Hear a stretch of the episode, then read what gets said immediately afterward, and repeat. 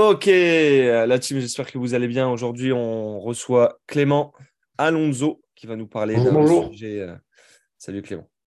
Qui va nous parler d'un petit sujet euh, assez technique et qu'on n'entend pas souvent parler, la psychonutrition. Alors, je vous avoue que moi, je ne suis pas un expert là-dedans, c'est pour ça que j'ai fait venir Clément. Clément, est-ce que tu peux nous en toucher un petit mot euh, cette psychonutrition et de l'intérêt pour nos chefs d'entreprise qui nous écoutent? Ouais, bien sûr. Bon, on va pas faire une intro qui dure 100 ans. Hein. En général, les, intros des podcasts, ça dure 1000 ans, donc on va rentrer dans le vif du sujet. La psychonutrition, c'est quoi? Alors, juste pour resituer, euh, moi, je suis préparateur physique, préparateur mental et diététicien nutritionniste pour les dirigeants et les chefs d'entreprise qui n'ont pas le temps. Euh, et je me suis aperçu aujourd'hui qu'il y avait une variable qui était souvent négligée, qui était la psychologie euh, en rapport avec la nutrition. Je m'explique. Parfois, on a des comportements alimentaires qui sont issus concrètement de notre psychologie, de ce qu'on a vécu dans le passé. Euh, l'exemple le plus marquant que tout le monde connaît, c'est quand on a été euh, euh, traumatisé un petit peu étant petit et qu'on s'est réconforté dans la nourriture. Hmm. On ne voit plus la nourriture comme quelque chose qui est essentiel pour vivre, mais essentiel pour nous réconforter. Donc on a un comportement de réconfort vis-à-vis de la nourriture. maintenant, il y a des choses qui sont beaucoup plus subtiles. je me suis aperçu, moi, quand j'étais en obésité, parce que j'étais en obésité avant, quand j'étais en obésité, euh, je mangeais pour me réconforter parce que j'ai subi beaucoup de moqueries. Et ma mère, quand moi j'étais petit, elle me, donnait toujours à manger quand ça n'allait pas. Donc j'ai associé psychologiquement le fait de manger et de me réconforter. J'ai associé la nourriture à une méthode de réconfort. Et on est beaucoup dans ce cas-là. Ça dépend de la culture dans laquelle vous avez grandi. On est beaucoup dans ce cas-là. C'est le fameux pot de, glace euh, devant le film lorsqu'on est triste, c'est ça? Voilà, c'est un peu ça. C'est un peu ça. Et euh, on est dans une société où maintenant, on est euh, industrialisé, on est dans une société moderne, et euh, on est dans une société, qu'on veuille ou non, qui est quand même riche par rapport à d'autres pays. Et, l'accès à la nutrition, elle est hyper facile, facilité. Quoi. Donc, notre rapport à la nutrition, il a complètement changé. Et on a la possibilité de, quand ça va pas, ben, on fait une soirée avec des amis, on boit, etc. Donc, le rapport à l'alimentation, il a complètement changé. C'est plus une nécessité. D'accord. Et donc, avec mes clients, moi, je me, suis aperçu qu'aujourd'hui, étant préparateur mental également, il y avait beaucoup de causes sous-jacentes qui engendraient des comportements alimentaires déviants. Et si on ne prend pas en considération ces mécanismes psychologiques, alors ça, euh, c'est facile à dire, plus facile à dire qu'à faire. Hein.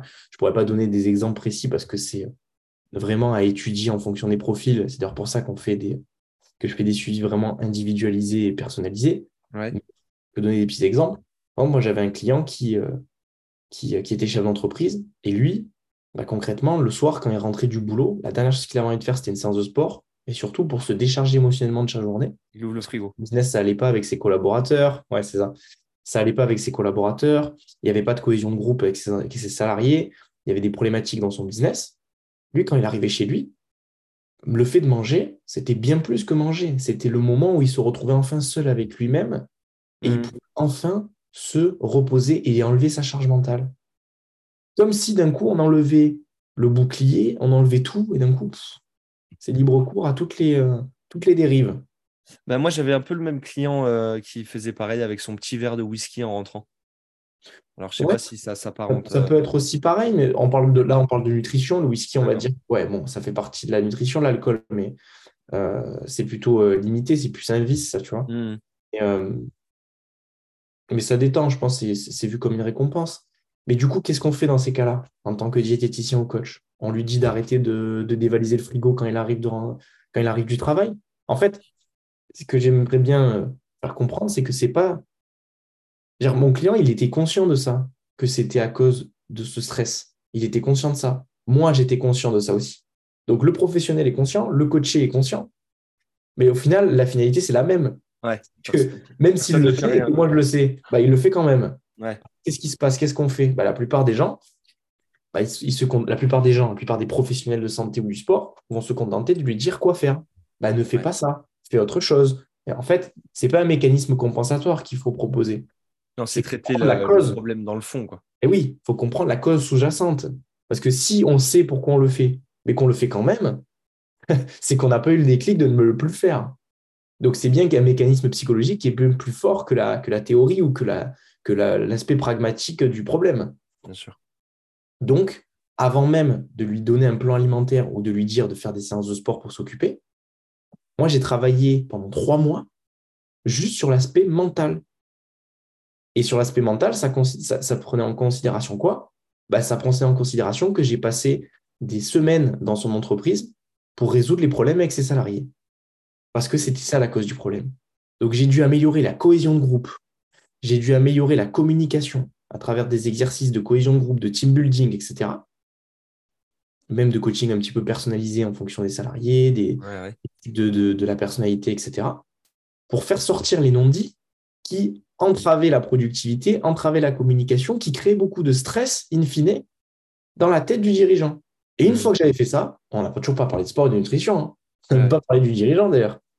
Ben, on a passé trois mois à faire ça pour qu'au final, le dirigeant, il ait moins de charge mentale et il puisse à la fin se dire Ok, merci Clément, j'ai moins de charge mentale grâce à ton accompagnement en entreprise.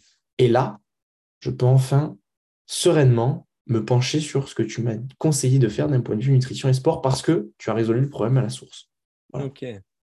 Et c'est ça un accompagnement personnalisé. C'est ça en fait. Il faut comprendre toutes les variables. C'est ça la psychonutrition. Il faut comprendre les vraies variables qui empêchent à quelqu'un de, passer à l'action et parfois ça n'a rien à voir avec le sport et la nutrition. Hmm. Ok. Non, mais super, c'est vraiment intéressant. Je, sais qu'on bosse ça aussi dans, notre accompagnement, mais euh, c'est vrai que ton approche, elle est, elle est vraiment axée sur la. C'est quoi, la, du coup, la compréhension du, du problème, non? Parce qu'en fait, le dirigeant sait d'où vient le problème, il en est conscient. Du coup, selon toi, qu'est-ce qui manque pour qu'il puisse corriger le tir? Il est forcément obligé de se faire accompagner? Oui, euh, pour ceux qui nous écoutent, là, par exemple, qu'est-ce qu'ils pourraient faire d'eux-mêmes pour euh, arrêter, on va dire, ou limiter un, comportement euh, déviant comme ça, comme le fait de, manger quand ils sont stressés, ou manger quand ils sont tristes, ou quand ils ont des grosses phases de, travail, de rush? Comment, bah, C'est justement le premier pas vers le changement, c'est déjà de le comprendre et de se l'avouer. Il y a beaucoup de gens qui ont conscience des choses, mais qui se voilent la face. Ok. Il faut déjà avoir le courage de s'avouer les choses et de se dire j'ai un souci que je n'arrive pas à résoudre seul. Il y a beaucoup de dirigeants qui ont cette, cette, cet ego aussi de se dire j'ai tout fait tout seul, j'ai tout monté tout seul, je vois pas j'aurais besoin de quelqu'un. c'est Et la question qu'il faut se poser, c'est la question qu'il faut se poser, c'est la première, c'est quelle est la source de ce, de ce stress et de ce problème? En fait, quelle est la source de ce comportement? Parce que nos pensées, c'est ça la phrase, c'est nos pensées, nos croyances influencent nos émotions et nos émotions influencent nos comportements. Nos comportements influencent nos actions. Et après, ça fait une boucle inversée. Et les, comportements et les actions négatives renforcent le système de croyances et de pensée négatif. Ça, marche dans le positif également. Donc, mm.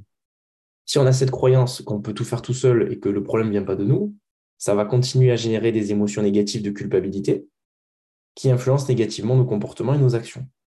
Et ainsi de suite.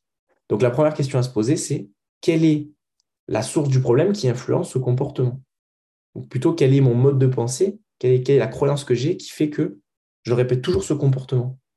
Hmm. Le dirigeant qui pensait qu'il pouvait tout faire tout seul, que ses salariés, finalement, bah, c'était des personnes qui devaient rester à leur place et que la communication n'était pas si essentielle que ça et que le travail, c'était le travail et le perso devait rester à la maison. C'est une pensée qu'il avait. Donc, du coup, en adéquation, ben, son comportement n'était pas vers l'avant, vers ses salariés, parce qu'il se disait bah, le perso, moi je ne m'en occupe pas, ça ne me regarde pas. Mm. Et en fait, c'était ça la cause qui créait un petit peu des tensions et des non-dits. Mais si on change cette croyance, que finalement le, personnel peut avoir sa place dans le travail, le dirigeant parle à ses managers, il dit voilà, parlez un petit peu de la vie perso aux gens, qu'est-ce qui ne va pas dans ta vie, etc. pour casser les non-dits. Ça change les comportements, ça change les actions, ça change les émotions et ça change finalement les résultats. Hmm. Donc, c'est ça la première question. La deuxième question, c'est de se dire, OK, malgré tout, même si j'ai compris ça, ça fait combien de temps que je suis dans cette situation? Est-ce que qu'est-ce que j'ai déjà essayé qui n'a pas fonctionné pour moi? Est-ce que j'ai déjà mis des choses en place qui n'ont pas fonctionné? Est-ce que j'ai déjà essayé tout seul? Si la réponse est oui, j'ai déjà essayé des choses tout seul qui n'ont pas fonctionné, euh, et qu'en plus de ça, vous avez toujours des problèmes, bah, c'est peut-être le moment de se faire accompagner. Hmm.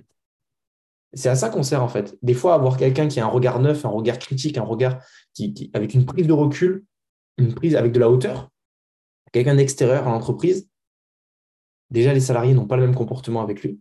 Oui, ouais, bien sûr. Les habitudes qui sont créées. Euh, et, en plus de ça, nous, on a un regard, on va dire, hyper critique sur, le, sur la situation. On n'a pas de, biais, en fait. Ouais. Ça, donc c'est aussi hyper, hyper important et se faire accompagner, ça ça coûte rien, ça rapporte. C'est ce que je dis en fait. Ouais, c'est de rien, Ouais, voilà, c'est ça. Et c'est les effets cumulés, hein. c'est comme le sport. Hein. Faire, faire, faire trois séances de sport ou trois semaines de sport, ça ne va pas forcément apporter de résultats. Par contre, au bout, faire tout le temps des petites séances de sport, tout le temps avec la discipline, avec les, la pouvoir des effets cumulés, là, on va commencer à avoir des résultats qui sont exponentiels. Bah, dans le business, c'est pareil. je suis d'accord. Je suis d'accord. Donc, mettre en place peut-être des journées team building ou simplement nous solliciter par, par mail pour faire un audit euh, au pair. on, peut, on peut venir, on peut se déplacer, on peut, on peut voir un petit peu ce qui se passe. Ouais, parce qu'au final, je j'ai pas trop communiqué là-dessus. C'est vrai que tu communiquais beaucoup, mais euh, c'est vrai qu'avec Clément, on organise des journées team building où, euh, bah voilà, lui, il, a, il, a, déjà, il est déjà intervenu dans, dans, dans la région d'Aix-en-Provence, moi sur Paris, Toulouse et le Cap d'Agde. Donc, ça sera avec plaisir de pouvoir faire une journée ou un événement euh, dans, votre, dans votre boîte pour essayer de faire bouger les choses et de laisser un bon souvenir, un merveilleux souvenir à vos collaborateurs. Euh, merci Clément. On en reparlera de toute façon. Je pense que on va, on va refaire des, des, épisodes là-dessus parce que je trouve ça important, voire même central. Donc euh, merci. N'hésitez pas à, vous abonner à, Clément pour, pour suivre un petit peu son contenu. Et puis à la semaine prochaine. Ciao, ciao. Allez, ciao, ciao la